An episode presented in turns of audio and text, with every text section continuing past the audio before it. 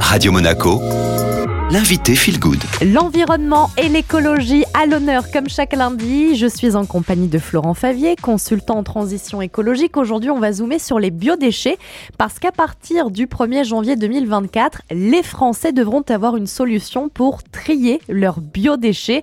Alors, on va commencer par la base. C'est quoi un biodéchet, Florent? Un biodéchet, c'est toutes les matières organiques qu'on met à la poubelle, les épluchures, les restes périmés, euh, tout ce qui vient d'un matériau animal ou végétal, c'est un biodéchet. Aujourd'hui, on les met dans la poubelle, c'est-à-dire qu'ils sont soit enfouis, soit incinérés. Et par exemple, pour incinérer des déchets organiques, qui sont par essence des déchets humides, il y a besoin d'intégrer davantage d'énergie, de gaz ou autre, pour faire brûler ces déchets.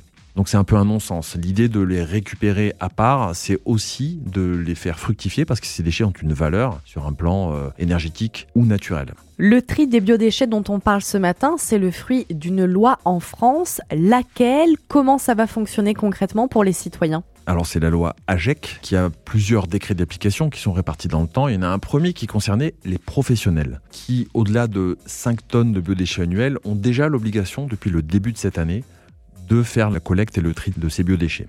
Les autres, c'est-à-dire les particuliers, c'est nous, euh, on va le dire autrement, les collectivités ont l'obligation de mettre en place des systèmes de tri et de collecte des biodéchets à partir du 1er janvier 2024. Alors l'idée, c'est que les collectivités responsables de la gestion du tri des déchets devront mettre des endroits spécifiques pour la collecte de ces déchets pour que nous y apportions volontairement nos biodéchets. Donc il n'y a pas d'obligation, mais c'est vrai qu'on a tous à y gagner parce que finalement, le tri, le transport euh, et euh, l'incinération ou l'enfouissement des déchets coûtent très cher à la collectivité.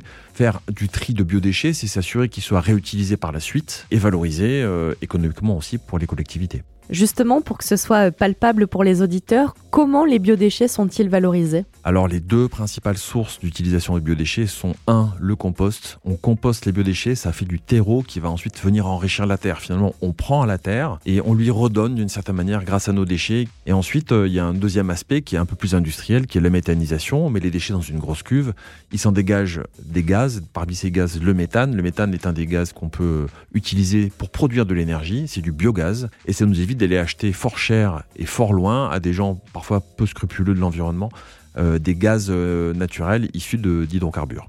Voilà, vous en savez plus sur les biodéchets et cette fameuse loi qui entrera en application en France au 1er janvier 2024. D'ailleurs, si jamais vous avez envie euh, de composter, que vous ne savez pas comment vous y prendre, sachez qu'il existe des composts que vous pouvez installer dans vos appartements sans avoir de désagréments.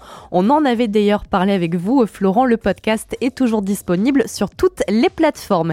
Et je vous laisse tout de suite profiter du retour de la musique. Belle matinée sur Radio Monaco.